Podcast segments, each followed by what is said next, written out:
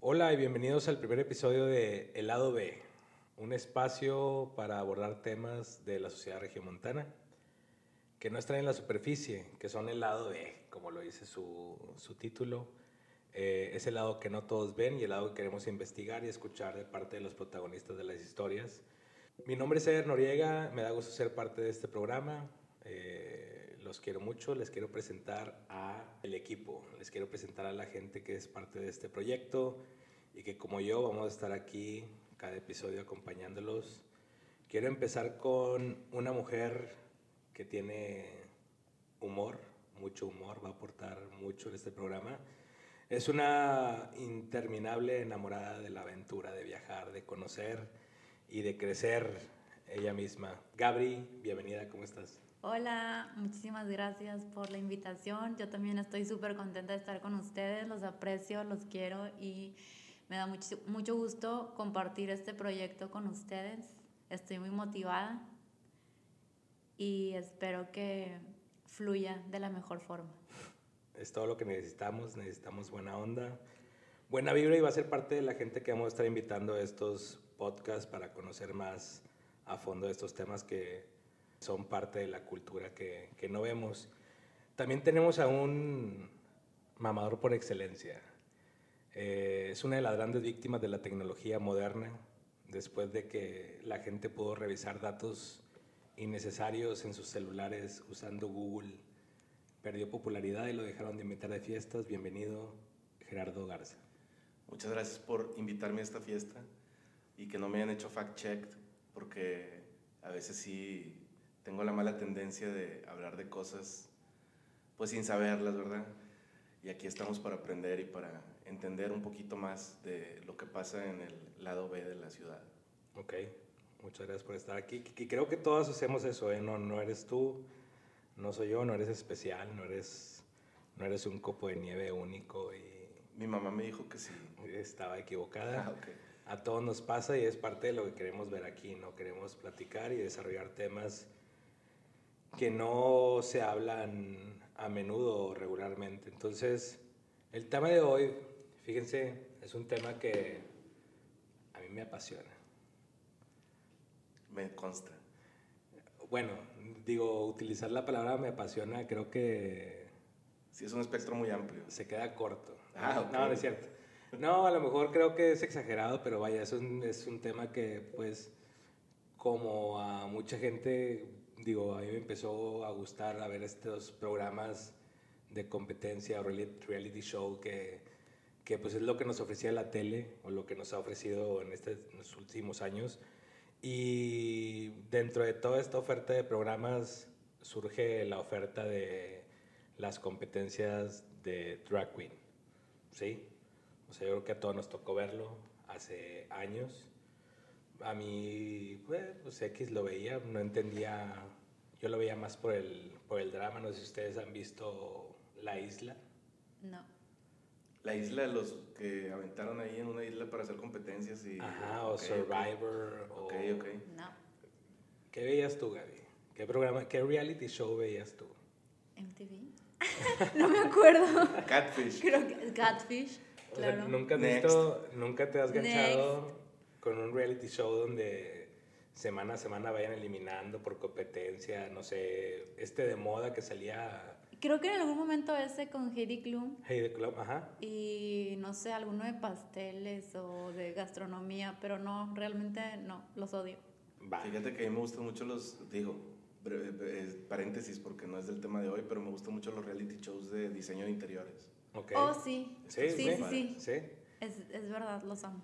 Bueno, par, parte de ese, de ese fenómeno de ver programas de concursos de temas raros, pues yo terminé viendo RuPaul Drag Race, ¿no? Y creo que mucha gente lo hace, algunas otras no, hay gente a las que no le gusta, a la que sí, pero sin duda es una cultura que está creciendo, que va avanzando y que pues cada vez nos permea más, ¿no? Y nos alcanza dentro de círculo de cultura o gente que conocemos, ¿no?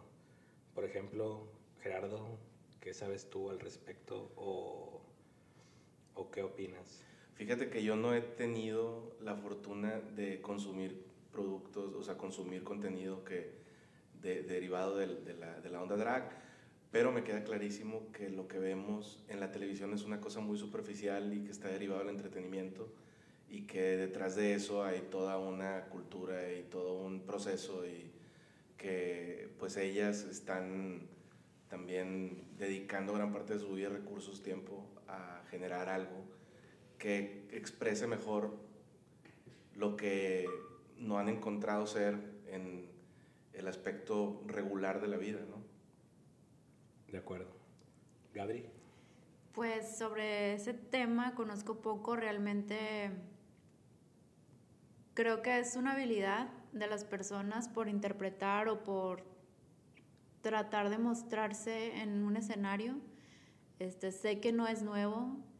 Eh, por ahí leí que empezó, de hecho, hace más de 50 años, ¿no? Entonces, me gustaría aprender un poco más y ver qué, o sea, qué hay detrás de eso, qué hay detrás de la vida, por qué esa persona llegó ahí. De acuerdo, sí, es la idea, ¿no? Creo que la invitada de hoy eh, nos va a aportar mucho. La idea es que platiquemos, conozcamos y, y, sepamos un poco más de este tema. Y esa es la idea del podcast. Este tema y muchos más van a ser temas que no son consumidos o entendidos por el, por el, grosso del público. El grosso del público, ¿no? La, e incluso nosotros mismos. Correcto. Y es la idea, ¿no? Entonces, vamos a recibir a nuestra invitada, Militóxica. Con 3X. Con 3X.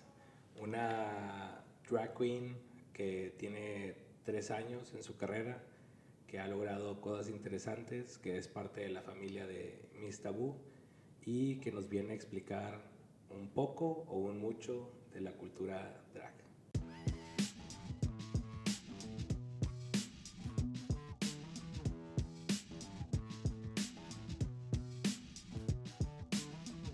Queremos darle la bienvenida a nuestra primera invitada, Militóxica. ¿Cómo estás? Bienvenida. Hola chicos, ¿cómo están? Buenas tardes. Pues ya saben, yo soy Militóxica Drag Queen. En Instagram me encuentran como Militóxica 2021 por el nuevo año y háganle como puedan. Pero aquí andamos. Aquí andamos levantando los eventos. ¿Cómo están? Muchas gracias. De hecho, es lo que necesitamos. Que levantar el evento, ¿verdad? Es correcto. Bienvenida. Gracias. Mucho gusto. Qué bueno que estés aquí. La verdad es un honor para nosotros. También está Gabri. Y Gerardo. Gera, ¿cómo estás, Gera? Muy bien, muy bien, mucho gusto y la verdad es que qué padre que viniste por acá. Sí, se, se nos hizo un poquito tarde, pero aquí andamos. Ya. Las dragas somos un poquito impuntuales, chicos, entonces para que sepan, ¿verdad? Para no, que... pues la producción también toma tiempo. Uno nada más se pone la camisa y ya. Ya, ya es cuando dice vamos. Oye, Mili, estamos aquí porque queremos aprender mucho de lo que haces. Primero que nada, yo creo que nos queremos ir a lo básico, básico, básico. ¿Qué es drag? ¿Qué es drag? Mira, el drag viene, una, viene eh, revolucionando actualmente. El drag son, es aquel arte el cual tú hablas de cosas políticas en tus shows. Porque eh, muchos dicen, no, pues el drag es nada más vestirte. No, en un escenario te debe, es cuando te paras y haces un show político. Hablas de lo que está pasando actualmente. No sé, ahorita yo te puedo hacer un show de la política, cómo anda. Okay. Actualmente es bufar lo que está pasando actualmente, de ver que va, el arte drag va más allá de lo que la gente piensa que es en realidad, porque la cultura drag ahorita se está expandiendo mucho, ¿sabes? Ahorita es muy de donde quiera, ves drag, donde quiera. Y tanto hombres como mujeres lo pueden hacer, muy importante.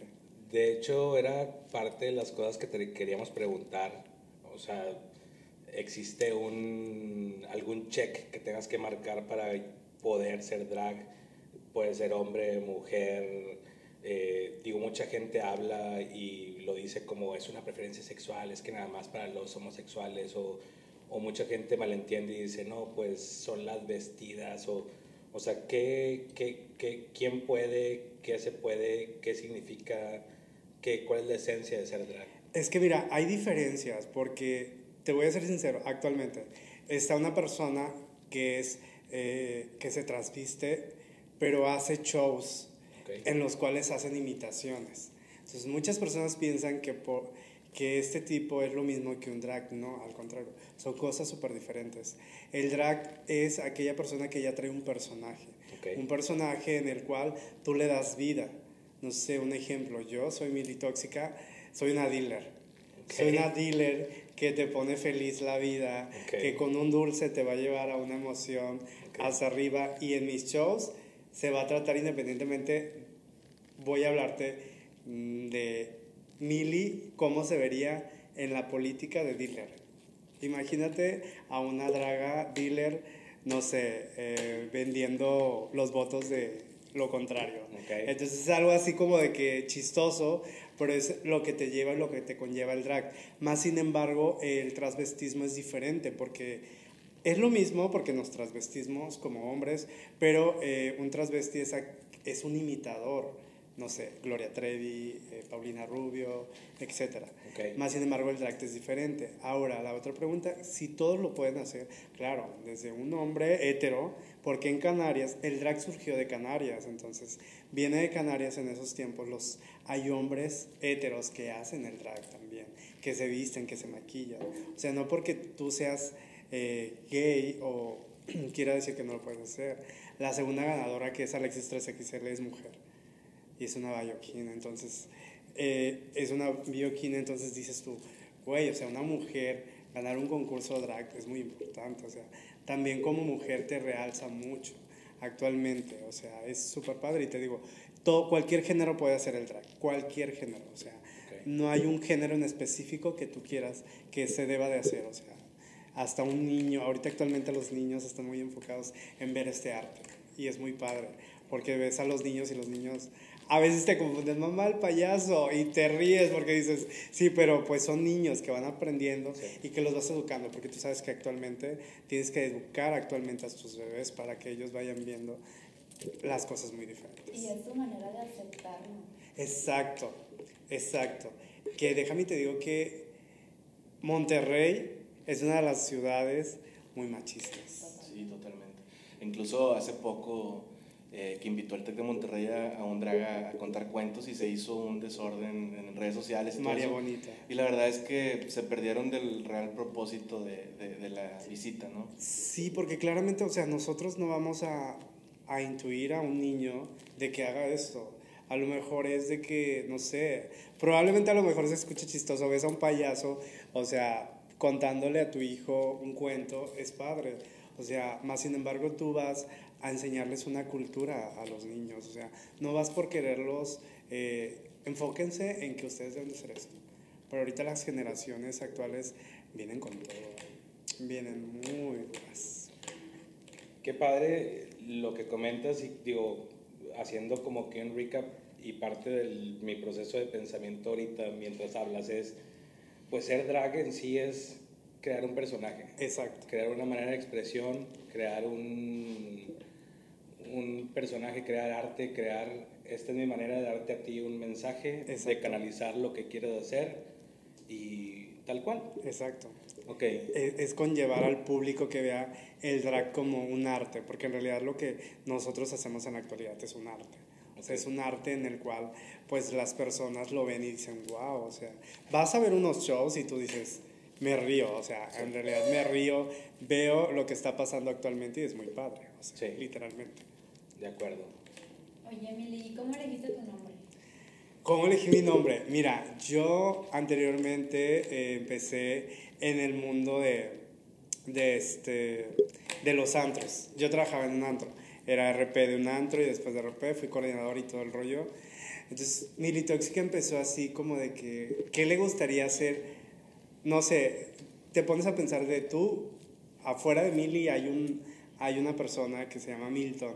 Entonces es de que, ¿qué le gustaría hacer Mili a Milton si no, si no tuviera su vida de... Porque mi familia es más centrada y así. Entonces es de que, ok, a lo mejor divertir a la gente. Y, y de ahí empezó.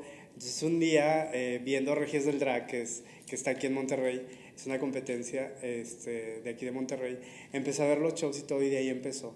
Dije militóxica, triple X, dije la pastilla, la droguita y que esto y, y que lo otro. Y de ahí empezó el personaje.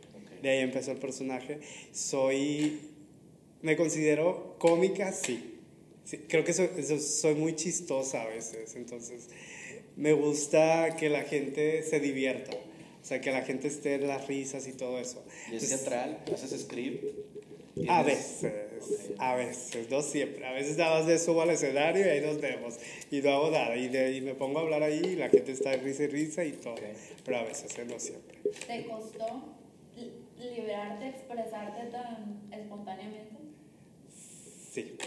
Sí, porque fíjate que Milton es muy, muy deprimido. De, oh, no, no lo voy a hacer por el que dirán. Más sin embargo, Militóxica es de las de que, ay, nos vemos. Yo voy a subir un Uber y como sea. ¿Y ¿Cómo lo separas? ¿Cómo, cómo separas a, la persona de, del personaje? Vas aprendiendo, vas aprendiendo porque eh, ante la sociedad Milton, te digo, es muy tranquilo y así. Y, y tú creo que juegas con tus papeles. De que cuando ya sabes que estás montando tu personaje, te montas en tu personaje y empieza la diversión. Sin embargo, con Milton también. Ahorita actualmente fíjate que Milly ha hecho crecer un poco más a, Milton. Lo ha hecho crecer mucho y eso es padre. O sea, lo que se ve que aquí empiezas a crecer tú como persona. El drag es también lo que te ayuda. Es lo que te iba a preguntar, si qué situaciones de tu vida actual tú has sentido que de repente Milly se apoderó de Milton y te hizo salir adelante o lograr algo que a lo mejor pensabas que Milton no iba a lograr y te dio ese empuje para hacerlo. La seguridad, sí, mucho. Sí, porque Milly es muy segura y te estás dando cuenta que es muy segura, es muy segura, más sin embargo Milton no es. Milton no se iba a parar ahorita a estar hablando por un micrófono, o sea, más sin embargo Milly es muy segura. O sea, sí te pasa, fíjate que a mí lo que me ayudó es a, curar los traumas, porque es lo que te ayuda el drag, a curar los traumas, a enfrentar al mundo y decir, esto es lo que a mí me gusta, esto es lo que yo quiero. Y creo que esto es lo que la gente a veces te das la vuelta y la gente te está criticando, pero a ti no te importa. O sea, y no por querer decir me veo perra, no, sino porque me ayudó a superarme más como persona, a diferencia de que anteriormente no era así. claro. ¿Y cuántos años tenías la primera vez que te maquillaste o cómo fue la primera vez que te probaste ropa de mujer? Tenía 25 años, que déjame decirte que desde niño era muy así. Ah, mi familia ya lo sabía, sabía que yo, pues, mi orientación sexual y todo, pero como que no lo asimilaban, no lo afrontaban. Entonces yo de niño era de que jugaba con las sábanas, jugaba con las almohadas y de que era esto, de que lo otro. Entonces, pero ya a los 25 años, después de que tuve una relación y todo, terminó con mi pareja, entonces empiezo a ver este mundo. Entonces es cuando me empiezo yo a como que a, a transformar en, en Mili Tóxica. Porque antes nada más era Mili. Y ya después fue cuando vino de que Mili Tóxica, Mili Tóxica. Cuando agarraste el jale de Dil. Sí. Oye, platícame, el, el, tema de tu, o sea, cuando tú saliste del closet, tuviste, me imagino, un tema de diálogo con tu familia, este, un tema ahí de la cuestión de aceptación. ¿Volviste a tener otro proceso cuando decidiste hacerte drag? Sí. ¿Volvió a cuenta que otra vez desde el principio a tener todo ese debate y ese tema? Mira, como yo ah, en la actualidad, pues, se podría decir que eh, yo... Mmm, sí soy reprimido y todo lo que tú quieras, pero mi familia eh, en la actualidad todavía no lo acepta. Es de que, ah, no, ¿por qué? O sea, ¿por qué mi hijo? Entonces mi mamá me apoya, mi papá no. Mi papá este, es muy así de los de que no, no. O sea, yo te veo como Milton, pero el día que tú me llegues así es algo diferente, digo, es algo que uno también debe. Pero es donde dices, ¿sabes qué? A mí no, no me importa, o sea, va, yo lo voy a hacer y punto. Y creo que en la actualidad, pues sí, fíjate que este, ya no me cuesta hacerlo. Mi familia sí lo ve, pero es de que, pues, así soy, o sea, es él si quiere, y si no, pues es mi vida. Se escucha mal, pero creo que a veces eso lo tienes que afrontar tú, porque para empezar tienes que ver primero que afrontar con tu familia para después afrontarlo con la sociedad. Y es tu felicidad. Exacto, Exacto. Es lo que te mueve, es lo que te Sí. hace feliz.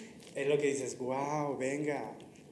Y es lo que, me- aparte que a mí me encanta, es interactuar con el público. Fíjate que, o sea, eso que, que comentas, a mí siempre, a mí siempre me ha gustado mucho. O sea, digo, yo empecé viendo RuPaul y etcétera, ¿no? Y, y empecé con, viéndolo como algo de entretenimiento, la verdad no entendía o no había una conexión más allá de... Pero de repente me sucede que, y más actualmente, como que veo un programa y empiezan a compartir, incluso también en La Más Draga, o sea, no nada más en RuPaul, como que empiezan a compartir temas de, de inseguridades por temas de su familia y del rechazo de la sociedad en general. Y, y se me hace como que en esos momentos que sucede, como que me regreso un poquito y me cae el 20 de que son personas súper talentosas, que tienen un talento inmenso para hacer lo que hacen y aún así son personas que pues incluso son juzgadas por su talento. Exacto. O sea, ¿a quién le sucede eso? No? O sea, imagínate si yo jugara muy bien tenis, Y por O sea- atreverse a hacer lo que quieren. es Que correcto. son pocas las personas que lo hacen. Es ¿Y correcto. si juegas tenis? Digo, también a lo mejor a mi papá le gustaría el fútbol y me diría que no jugara tenis, pero es- eso es- esa es la ironía de esto, o sea, que, que tienes un talento, que eres buena en lo que haces, que encontraste una voz y aún así a veces no parece ser suficiente. Exacto. Que, que, que son cosas en las que tú dices, no creo lograrlo. Porque a veces, quieras o no el apoyo de tu familia, como quieres, importante. Entonces, si tu familia no te apoya, es de que tú te quedas así como de que, ¿qué voy a hacer? Sí, ¿qué pasa? ¿Qué, qué va a pasar si mi familia no me apoya? Hablando de familia, leí en tu Instagram, en tu bio, que eres parte de la familia de Miss Tabú. Ah, sí. Sí. ¿Cómo funcionan, digo, cómo funcionan la- el Las tema de la- de familias. las familias drags y cómo fuiste tú parte de esa familia? Mira, eh, el tema de las familias es de que, eh, primero, para tener una mamá drag, pues te tiene que, que ayudar a darte consejos, tanto como en maquillaje, como en performance, como en cómo vas a ir evolucionando. Entonces, eh, esa es una de las familias, cómo se van logrando, así se van uniendo y van haciendo sus casas. Entonces, en este mundo drag es esto, haces una familia, una convivencia y ya te llevas más y de que es mi mamá drag y así. Entonces, yo entro a, con Mis Tabú porque Mis Tabú hace la Masacre 1, que próximamente ya viene la Masacre 3. Entonces, cuando hace la Masacre 1, yo quedo como Miss Conga. Entonces, la favorita del público, ¿qué quiere decir? Entonces, quedó como Miss Conga y ella había dicho que se iba a traer al Top 3 y al Miss Conga para su casa. Ok. Entonces es donde a mí me adopta Mista y me hago hija de Mis Tabú por la masacre. Ok. Entonces ahí es donde empiezo a ser hija. Anteriormente yo, yo soy hija de una señorona que actualmente está en, en Draguearte, que se llama Lea La Osa. También muy bonita ella. Y ella fue la que me enseñó en todo de maquillaje y todo fue ella. Entonces, literalmente es algo de que tú vas aprendiendo junto con ellas. Entonces, Lea es mi primer mamá y hace cuenta que Mista es como que, como que soy la adoptada de Mista, porque ella fue la que me adoptó. Entonces, sí, ahí es donde empecé. Por medio de la masacre fue que empecé. Pero yo sí. tenía esta duda, este, bueno, no sabía que existía esto de la familia y mi duda era si en la comunidad drag había un equipo o hay como alguna guerra, o sea, que, cuál es como la dinámica entre las drags o se llevan bien o se llevan. Conflictos hay en todas partes, pero hay un como ese, ese sentimiento de, que- de pertenencia, ahora lo entiendo, pero hay un conflicto.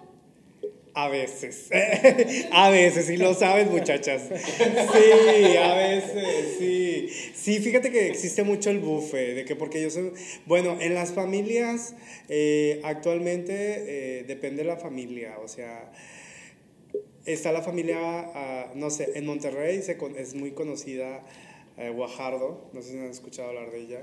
Guajardo es una de Yo las que... Yo he escuchado el término aguajardado. Ah, ok, bueno, viene de Guajardo. Entonces, Guajardo tiene su familia que viene siendo, su hija viene siendo Soronasti y así. Entonces, tiene varias hijas. Entonces, eh, Miss Tabú, pues es su casa, House of Boo. Entonces, ahí son como que casas donde dices, son muy diferentes, porque Mista es más alternativa. Ok. Ok. Y Guajardo es más chavita, más así, más bonita y todo. Entonces, a veces sí hay bufes, pero a veces. Pero entre la comunidad drag, sí. Sí, ¿por qué? Porque, no sé, yo quiero ser más perra que tú y yo me veo más perra que tú.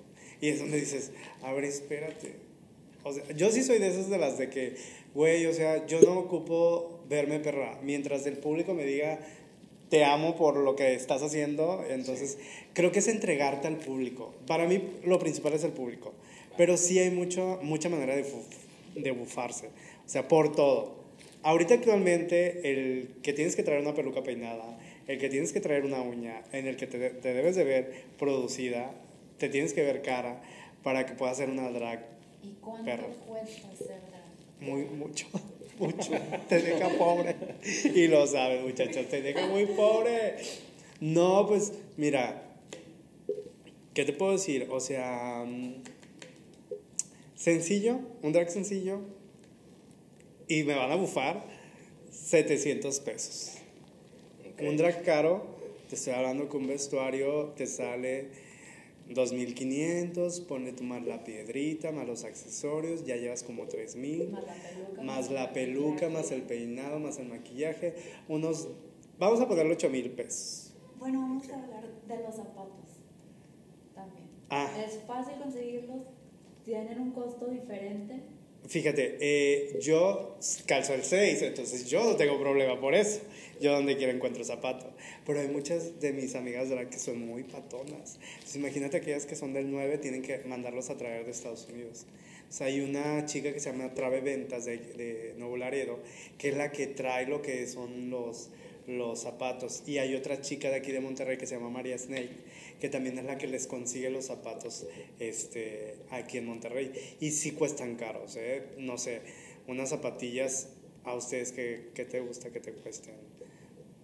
Pues de 500 para De arriba, 500 puede para arriba y a ellas les cuestan como de 1200 para arriba, dependiendo si traen piedra y todo eso. Entonces sí es caro, o sea, la verdad el drag es caro, pero para nosotros las hechiceras no es caro. Tienes que hacerlo así, ¿verdad? Que vamos. ¿Importa la altura del tacón? A veces sí, depende. Pues depende de la altura de la persona Sí. también, ¿no? Sí, Pero porque hay mucho. O sea, es como un requisito, no sé, que el tacón sea Alto, sí alto. mientras lo sepas caminar, lo va. Porque si no lo sabes caminar, vas a verte como gatito espinado, así que "Ay, no puedo. Entonces sí es, y es que sí es cierto, depende de la altura y depende de la persona. Yo estoy chaparrito, entonces yo mido unos 67. Entonces en drag sí me gusta usar el tacón alto para verme alta. Entonces sí, te digo, mi suerte es de que calzo el 6. Entonces pues yo me puedo ir a cualquier tienda y les digo, dame este. Oye, cuando estábamos preparando la entrevista, en lo personal, pues yo desconozco totalmente De el mundo drag. Este, la verdad, Eder siempre me dice, vamos a ver este programa, vamos a ver lo otro. Por X o Y nunca lo he hecho, pero yo traía una idea muy distinta y ahorita que te conozco, pues la verdad es que lo que yo consideraba que era el universo drag no es, porque yo traía más el tema del performance, del- de la imitación, de todo eso. Y pues traíamos, por ejemplo, no sé, de que las influencias para los drags aquí en, en, en, en ar- artistas. Pero lo que yo veo que tú haces es, como dices, más político, más, más de, de un diálogo que tenga contexto y contenido, que, que trates de llegar al Exacto. público con un mensaje, ya sea polarizando una realidad o haciendo un show de comedia. En ese caso, ¿tú en quién te inspiraste para tu personaje? Eh, hay una rubolera que se llama Bianca del Río, que es muy cómica. eh, entonces, yo, a mí me gusta mucho lo cómico, te digo, lo que hace divertir a la gente. Entonces, Bianca del Río es muy cómica y creo que de ahí empezó. Entonces, me inspiro de ella y me empiezo a inspirar de muchas dragas de aquí locales, como es este, Lea La como es la señora Misawa, es muy buena en sus performances. Eh, Anita Dalai, ella está en Nuevo Laredo, pero Anita Dalai es una cómica que es, es excelente. Entonces de ahí empiezas como que las inspiraciones, ves a una draga y dices, me inspira ella. Y qué bonito se siente cuando te dicen, ay, es que me estoy inspirando en ti. Y dices Sí. tú, wow, o sea, gracias, gracias. Digo, me, me ha tocado que, no me han dicho que se inspiran, pero, oye, amo tu drag y es donde dices tú, gracias. O sea, gra- y creo que te dan ganas de más hacerlo. Pero creo que mi inspiración más viene de una rupolera que se llama Bianca del Río y pues ya de ahí empecé yo como que a transformar este mundo de mí. Y el contenido que tú generas para tu personaje, ¿tienes una línea de, oye, pues como familia, vamos a hablar de este tema, vamos a apoyar esta causa, o tú tienes total libertad de crear tu contenido? Ahorita actualmente eh, es, es algo libre, pero actualmente tengo un programa con mi hermana Baby Paris, se llama Erotismo Tóxico. Entonces, en Erotismo Tóxico nosotras hablamos de drogas, de sexo. Entonces, educamos a la gente sexualmente y hablando también del mundo de las drogas. Ella habla del mundo sexual y yo hablo del mundo de drogas, en el cual pues le enseñas al público que pues las drogas son malas, pero tienes que saber medirlas, porque tampoco te voy a, a juzgar porque eres consumidor de una droga. O sea, vamos, que eres libre de hacer lo que quieras, pero como se dice, todo con medida. De hecho, es uno de los temas que queremos tocar más adelante y tampoco es incitar a la gente a drogarse. Exacto. Pero existe. Entonces, Sí, sí, porque act- actualmente estamos con la legalización de la marihuana. Dices tú, legalización de marihuana. Actualmente la gente lo ve de que es mala para el público, pero es mala para la sociedad. Nos vamos al mundo de la salud. Las personas que tienen VIH, el medicamento que utilizan tiene marihuana. Las personas que tienen cáncer, medicamentos tienen marihuana. Y el aceite de cannabis es una maravilla. O sea, creo que poca gente lo consume, tal vez por miedo, porque no Exacto. sabe, porque es caro también, pero Exacto. ayuda. Eh, incluso en, en estos momentos de ansiedad que hemos estado viviendo tras la pandemia, ha sido de gran ayuda para la ansiedad y para controlar diversas emociones y situaciones que todos estamos viviendo.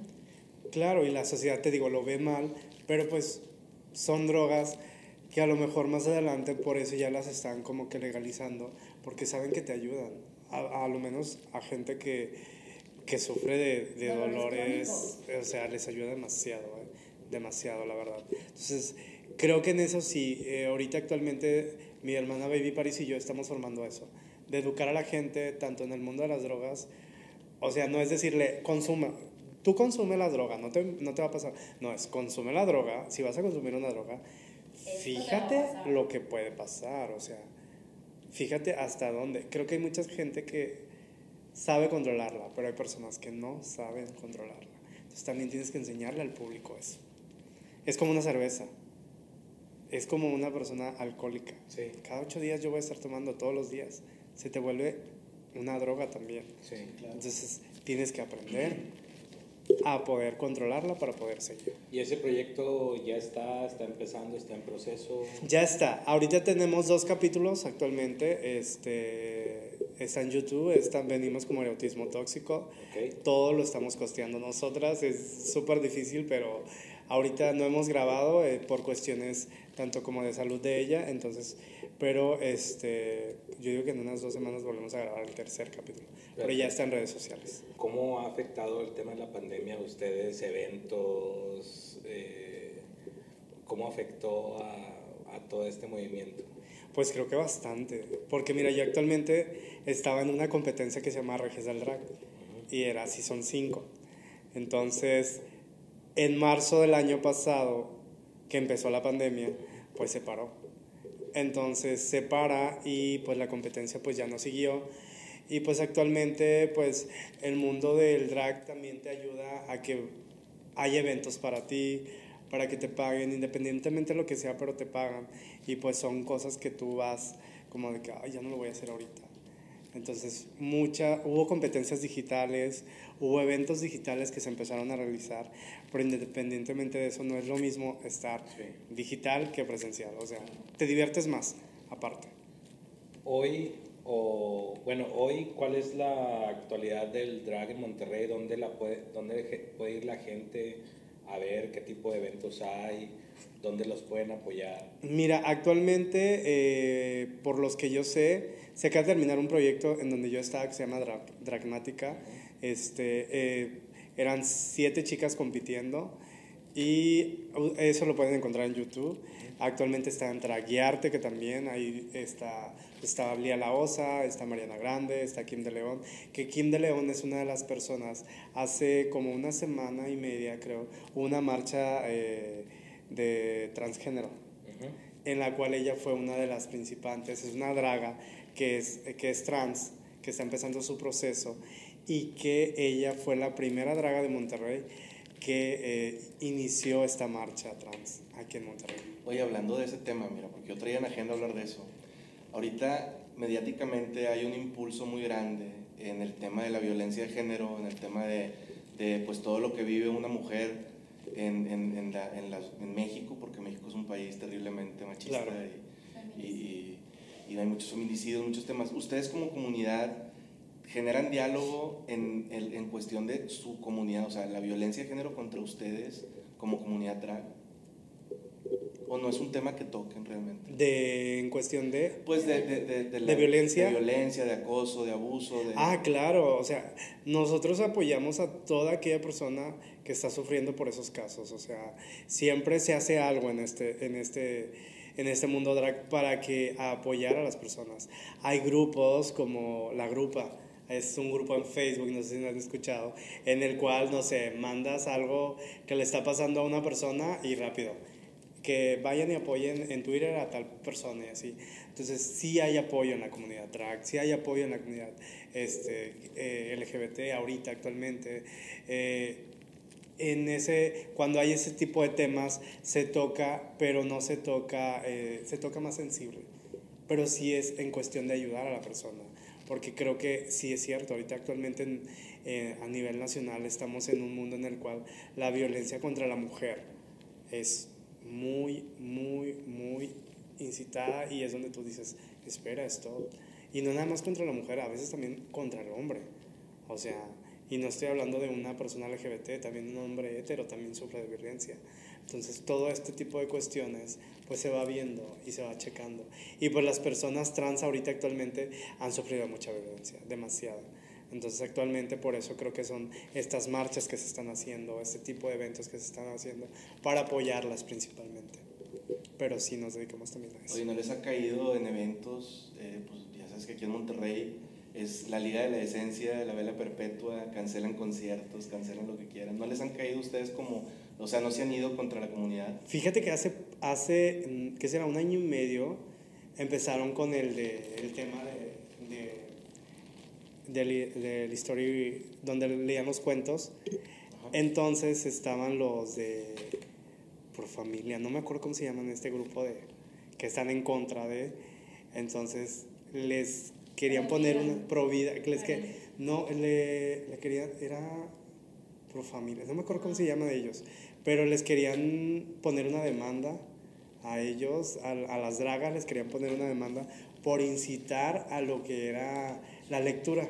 Entonces es donde dices, a ver, espérame, ¿cómo te atreves a querer poner una demanda por unas, por unas personas que, que están incitando a la educación de las personas?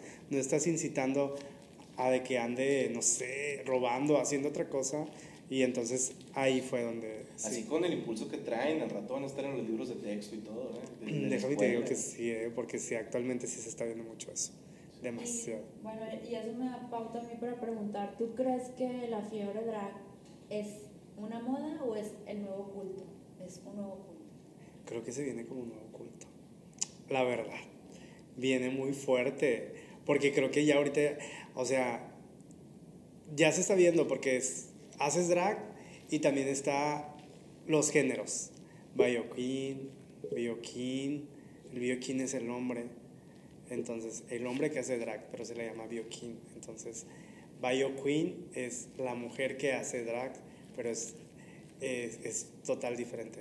O sea, porque un hombre que hace drag eh, no se viste femenino, se viste, se maquilla femenino, pero se viste masculino. Entonces es donde tú dices, a ver, ¿cómo? Pero también es drag, sí, también es drag, pero es diferente. O sea, su, hablan igual de política, todo lo que tú quieras, el arte, todo, pero son diferentes conceptos en cuestión eh, de imagen. Ahí lo ves más como imagen. Y pues el drag, queen, el drag queen es pues vestirse más femenino, verse más...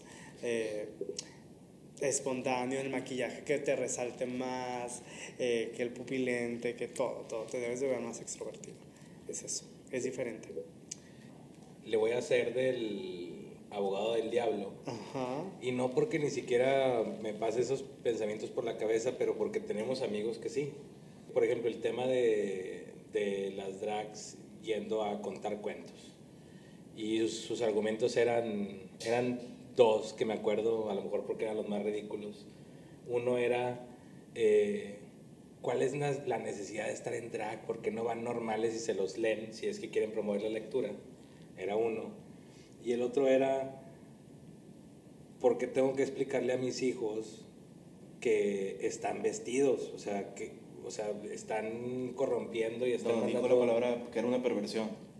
perversión Y, y- y, se me hizo una estupidez. y son ideas que quieren venderle a la nueva...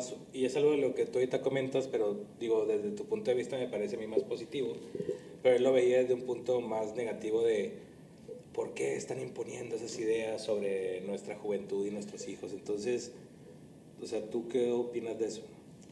Pues que lo que pasa es que creo que es- son personas que actualmente una tienen una mente de, de una cultura que viene señores, sí. Estamos en el siglo XXI. O sea, literalmente, estamos viviendo cosas nuevas. Sí. Y que espérate, a lo mejor esto para ti es algo de que ves psicológicamente mal. Sí.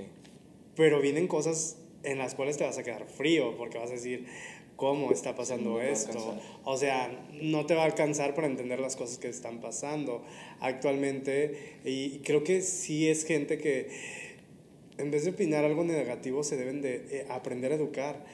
Porque ellos mismos lo están diciendo. ¿Qué les voy a contestar a mis hijos? Claro. Edúcate para que esa respuesta tú mismo te la des. Sí. A mí, me, a mí me queda claro ya después de platicar contigo que la respuesta a esa pregunta que hizo Eder es que la que tiene un discurso político y una intención es, es, es Mill y no Milton. Exacto. Y tú tienes tu agenda política o cultural o, o educativa como tú, como tu personaje que eres. Este, y pues, ¿por qué vas a separarte de esa intención? Exacto. Y no, aparte de eso, es diferente que tú digas, ay, a ver, este, eres una dealer. Y todas desde que te lo confun- te confunden con, con drogas. Ok, sí, sí te doy una droga, pero una droga también es una felicidad. Sí. A veces es, es alegrarte el día. Tú no sabes que vas a llegar y no sé, es como un payaso que llegas y lo ves y dices, wow, me está sorprendiendo, me gusta, me gusta lo que hace. A veces las, las drogas nada más son las, las que te hacen daño, también te hacen bien, entonces lo ves por ese lado. Entonces, literalmente yo siento que a las personas sí actualmente les falta mucha educación. Y lo estamos hablando, ahora lo voy a decir y se escucha mal, pero las personas heteras sí les falta mucha educación, demasiada educación cultural. No estamos hablando educación eh, Cívica. cívica, no, estamos hablando educación cultural. Porque Humanismo. sí, o sea, literalmente tienes que verificar todo esto para que tú digas, sí, es que tengo que explicarle esto a mi hijo porque actualmente está pasando esto. Entonces, literalmente son temas que ellos como personas se preguntan, pero no saben cómo responder. Y históricamente nos han enseñado a tener un concepto equivocado de nuestra justicia. Por ejemplo, he escuchado tantas veces gente diciendo, yo no tengo problemas con los gays, pero que no me vengan a mí a acosar ni a decir, ese es, es- ese es un enfoque totalmente este, erróneo acerca de la situación, porque la verdad es que la persona, la- la- las personas ni siquiera a lo mejor van con esa intención. Exacto, exacto. No, a veces, digo, a veces tú en los shows te, te- Yo soy de interactuar con el público. Exposición, llego y te empiezo a abrazar y todo eso. Pero no porque llegue y te empiece a abrazar o quiera interactuar contigo en el show, quiere decir que porque ya te estoy acosando, sino porque... O que tengas otra intención. Sí, no, es, un- Es interactuar, interactuar con el público y punto. Pero sí, mucha gente lo ve así, de que dices, "Mm, pues me está acosando, o quiere algo conmigo y tú, no, espérate. O sea, literalmente. ¿Qué, qué tendría una persona hetero, así como de esas que hablamos que a lo mejor no tienen una idea o tienen un concepto así más cerrado de las cosas? ¿Qué, qué, experien- qué pe- experiencia tendría yendo a un show tuyo? creo que les daría risa, les daría risa, la verdad, les daría mucha risa, les daría mucha risa y creo que, que este, no, no sé, pero no sé cómo lo vayan a tomar, pero yo siento que les daría risa y, les, y, y quisieran volver a ir, la verdad. Bueno, digo, eso me habla a ti de lo que tú quieres que obtengan y, y eso es súper... Digo, creo que a mí me pasaría, a mí sí me daría risa y me la pasaría bien. Y digo, qué bueno que esa es tu, tu idea. A lo mejor ya cuando va alguien y obtiene otra cosa de lo que tú das, pues ya recae en ellos, ¿no? Sí, claro. Tú lo estás haciendo para hacer feliz a la gente, para hacer reír y para entretener. Sí, claro, así es. Sí, sí, y principalmente, pues te digo, y ha habido personas de que se sorprenden, o sea, llegan, y creo que no nada más con mi show, con varios shows de otras personas. Digo, la masacre es una de las, de las competencias eh, más siniestras del país, así le llamamos, y te puedo decir, el, la persona que ganó, que es Nita, qué bonita, sacó un Cristo. Imagínate con una persona súper católica que le saquen un Cristo, con una persona que sea Cristo y que se siente la drag y empiece a hacerle un sexo oral.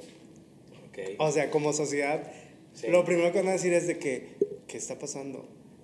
¿Qué me estás enseñando? O sea, pero, o sea, son partes de, güey, mira lo que pasa detrás de, de lo que están viviendo muchos, porque creo que hablando de temas católicos, también hay acosamiento con personas, con monjas, con sacerdotes que han hecho actualmente y que son temas de que dices, no pasan. O sea, y que te cierras y que dices, como persona, los católicos son de los que más, eh, no sé, de los que dicen que no pasan y en realidad se pasan. Sí. Los cristianos igual. O sea, yo soy católico, pero a veces hay que saber afrontar la realidad, es eso. Entonces, eh, creo que ese es el tipo de cuestión de que cuando llegas a ver un show drag, una persona que nunca lo ha visto se queda sorprendido de que, güey, ¿qué estoy viendo? ¿Qué está pasando? O sea, literal. Suena como algo que a mí me gustaría ver, por ejemplo. Digo, pues, suena a algo que a cualquier persona que quiera ir a entretenerse quiere ver. Claro, Exacto. claro, O sea, Exacto. Si, si vas a entretenerte con algo que, eh, o sea, es algo me o que no te sorprende, pues, pues mejor quédate en tu casa, ¿no? Exacto. Fíjate que a mí me, me da hace, eh, cuando fue la final de la Masacre 2, me acuerdo que una amiga mía me llevó a un, a un antro que era puro, era puro rock, eh, eran puros vatos así, súper rockeros y así.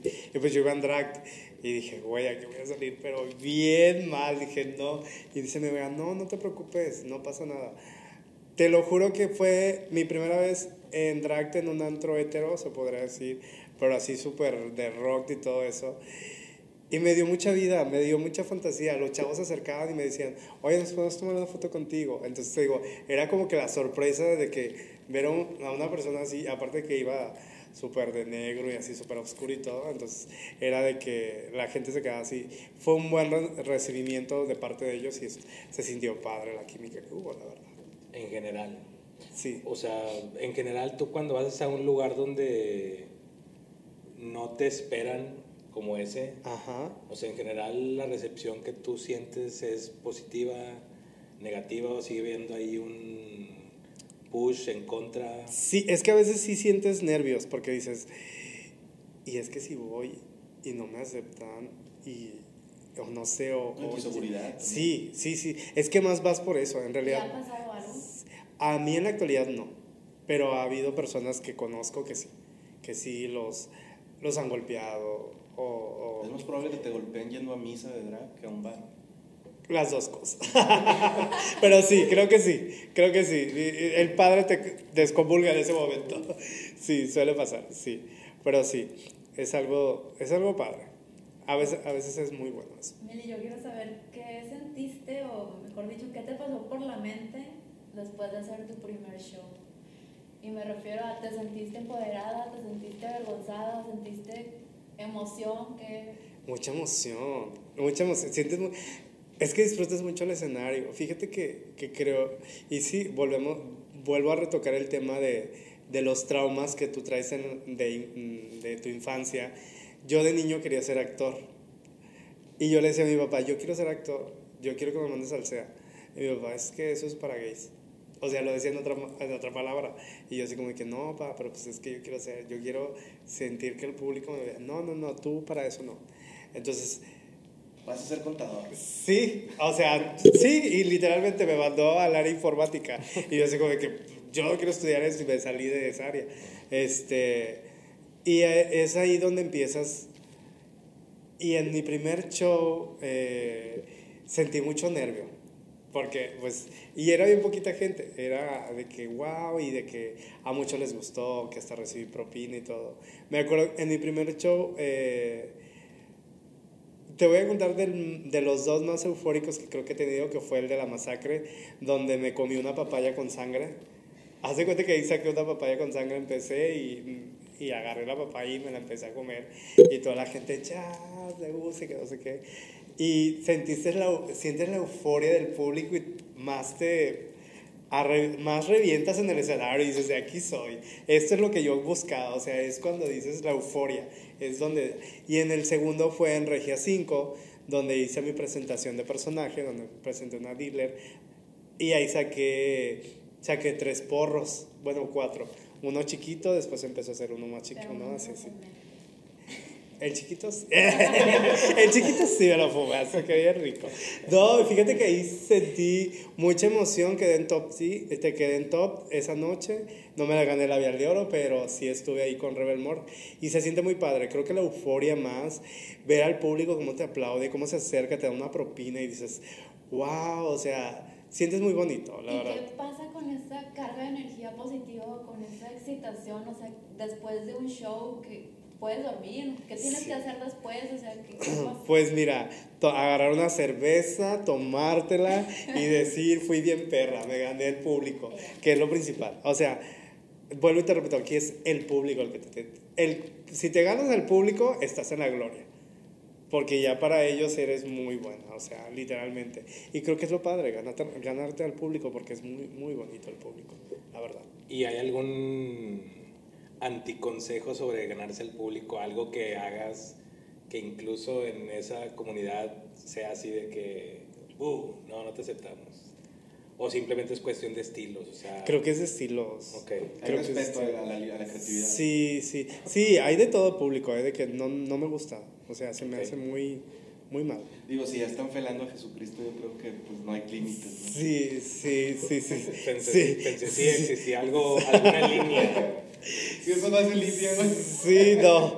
Sí, yo digo que es- es- a veces hay lidias, pero a veces no. O sea, el público es bien así, ¿eh? De que si no le gustas, no le gustas. Por más que te le quieras meter.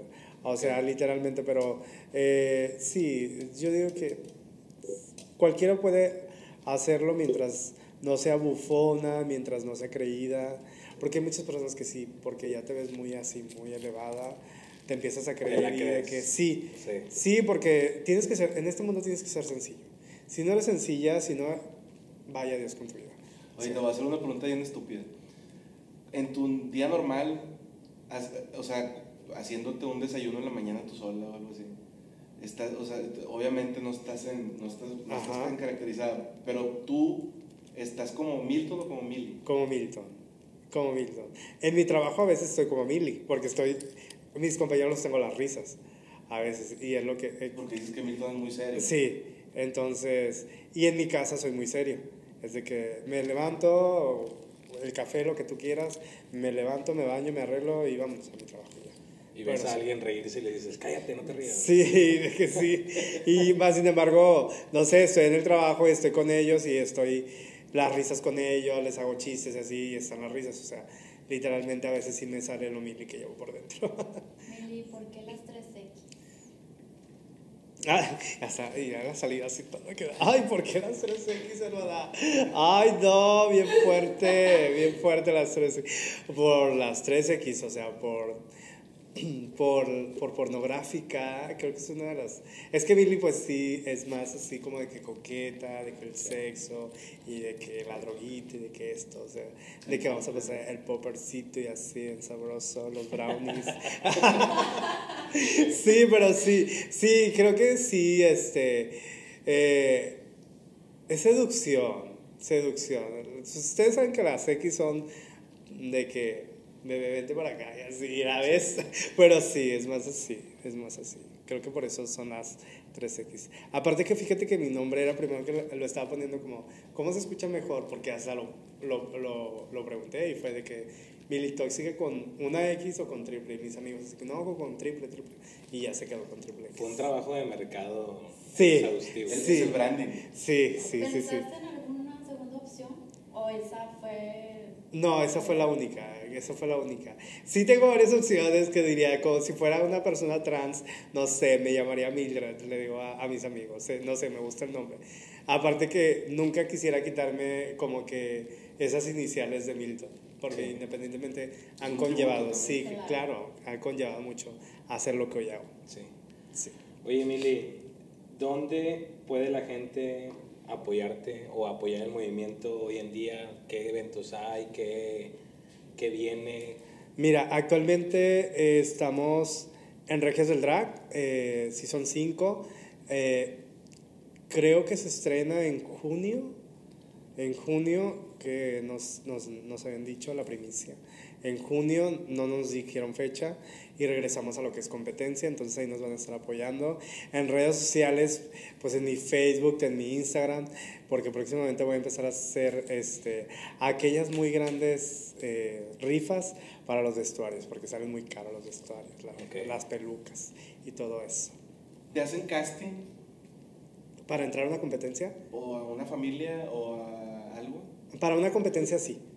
Para una competencia ¿Cómo es el proceso? tienes que presentar un show, tienes que, que presentar, bueno, en, en, el, te hablo del casting de Regias, eh, mandamos lo que fue la audición y para ese casting fue un show de interpretación y fue un show normal, de que durara dos minutos creo. Y este y ya, y ya de ahí eh, la persona, la encargada, que es en esta cuestión Mamá Bri se encarga de elegir a las dragas que, que iban para la competencia, que yo fui la última revelada, de hecho, porque no me quería la señora, sabes que sí, sí, sabe que no me quería. Y, fíjate que Mamá Bri es una de las eh, de señoras icónicas de aquí de Monterrey del drag, eh, que la verdad aprenden demasiado de ella, la señora, mis respetos para ella que actualmente está en Dragarte. Pero sí, a mí me pueden encontrar en esas redes y pues ahí nos estamos viendo próximamente la competencia. Sí, Mili, ¿algo más que quieras agregar? Yo creo que ha sido una plática edificante, creo que todos hemos aprendido. Educativa. Educativa, esa, esa, es la intención, queremos o sea, aprender. Eh, si sonamos ignorantes en algún momento para la gente que nos esté escuchando es porque lo somos y queremos cambiar eso.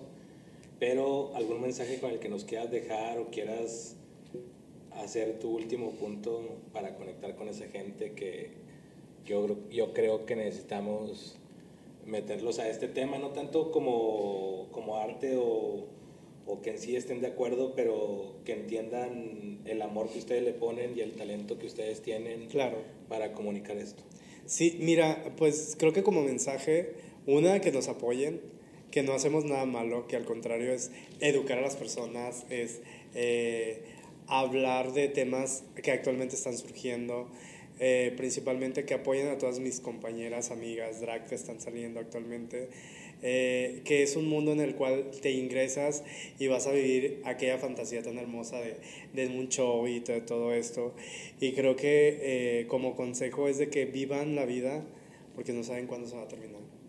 Que hagan lo que más deseen, así sea, no sé, X cosa, ustedes háganla, diviértanse, vivan su vida, eh, no tengan límites para eso, pero siempre todo con medida. nada con exceso. Chicos, así que dense a todo lo que da, apoyen el movimiento drag porque es uno de los principales que está saliendo ahorita actualmente. Hay muchas competencias digitales que se vienen, está la más draga, que se viene muy fuerte, va a Temporada estar 4. temporada 4. No mandé casting porque la verdad no creo ahorita. No tengo esos seguidores como para estar mandando casi nada. Creo que más adelante sí me, me estoy tomando la, la, iniciativa. Pero creo que ahorita quiero terminar regias, entonces pues primero terminamos una competencia y después se vienen otras cosas más Muy importantes. Bien. Mucho éxito, Mili. Gracias. ¿Qué quieran agregar, muchachos? Pues la verdad es que muchísimas gracias por haber venido. Es nuestro primer programa. Este, no, está está está súper chingón que haya sido contigo porque fue exactamente lo que queremos transmitir, que existe un lado B en Monterrey que no conocemos que por lo general estigmatizamos ignorantemente y que pues veamos que todas las personas que están haciendo cosas distintas solamente están tratando de expresarse y de demostrar que, que pues qué es lo que traen adentro, ¿no? Es una manera de, de, de, difundir. Y la verdad es que les agradezco a los tres que no hayan hecho ningún pedo porque estoy desnudo. Gabri. Este, yo te quiero dar las gracias es, por tu tiempo, por compartirnos no solo las cosas básicas o lo que te pudieran estar preguntando, y sobre todo me gustaría que este movimiento drag que se ha estado generando en series y en programas sea más por darle difusión e inclusión a la comunidad y no solo por dinero, ¿no? Exacto, sí, porque... Que manden dinero, güey. No, para las, o sea, para la, no, no para ellas, o sea, espero que el conflicto del dinero y de los pagos, ese sería otro tema, pero Sí. no, o sea, creo que se está generando mucho dinero a través de las series y los programas, o sea, por eso es, no es que se genere dinero, sino que se genere la difusión, o sea, que haya difusión. Sí, Sí. para que lo puedan ver y para que apoyen las competencias que existen. De hecho, el 29 de este mes se va, va a ser la final de Dragmática, la que grabamos el martes pasado, Ok. para que apoyen a, a la ganadora que va a estar muy, muy así, muy, muy todo que ver. Sí, lo haremos, Mili. Muchísimas gracias. Entonces, eh, estamos al pendiente ya cuando estés en la Madraga 5. Vemos. Que te acuerdes Vemos, de nosotros, claro. de nosotros los pobres, y podamos darle Claro. continuación a este Cuenta con el tema. apoyo de nuestros 10 followers. Claro, claro que sí. Ya son 10. ¿no? Sabemos, pero los que sean son buenos. Sí, chavos, no, hombre, mil gracias a ustedes por, por invitarme. La verdad me la pasé súper padre. Cuando quieran, volvemos aquí, claro que sí, sencillamente por aquí andamos. Y, este, y pues ahí síganme en mis redes sociales como Militóxica2021, en Facebook, en Instagram y en donde sea. Cuenta A con mí sí eso. me gustaría tener una parte 2 y hablar de los fetiches y las cirugías. Oye, y también, y, también, y también hablar a lo mejor tantito con Milton. Sería muy bueno. Sería muy bueno, eso también. Este, sí, claro, que hay una segunda parte. Miren, yo, oronda de estar aquí con ustedes, ¿no? Y, y hablar de estos temas muy exóticos. Digo, ya ahorita un poquito sin explayarnos tanto, pero a lo mejor en la segunda ya nos explayamos más. ¿verdad? Ya nos explayamos más. Que se quite el nerviosismo y todo, hermanos, porque esto está que arde. ¿Te traes el churro chiquito? Pues yo aquí traigo brownie, yo por ¡Ah! Ustedes nada más digan y yo ahorita viene el reparto a todo lo que da. Ay, no. Para que sigan de Insomnia Drag Queen, ella vende brownies así muy, muy ricos, muy deliciosos. Mi hermana Carla Serena. Ahí pueden encontrar uñas y todo. Ya patrocinando a toda la gente, la verdad. Todo, lo- todo por la- las menciones. todo le vamos a poner ahí en la pantalla, no te. Sí, muy padre todo. La verdad me encantó su programa. Felicidades. Espero eh, haber hecho las cosas bien para que les vaya muy bien. Igual lo que ocupen, ya saben, difusión y todo eso. Ahí posteamos todo en mis redes sociales para que lo sigan. Y pues una segunda, claro que sí, aquí nos estamos viendo. Muchísimas gracias, Mili. Qué bueno gracias. que viniste. Gracias. Bye. Bye chicos.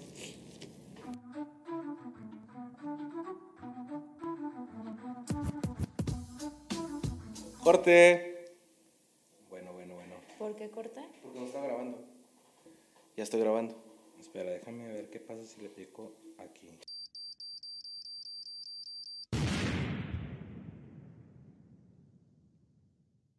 Te doy mil bolas porque borres eso, güey.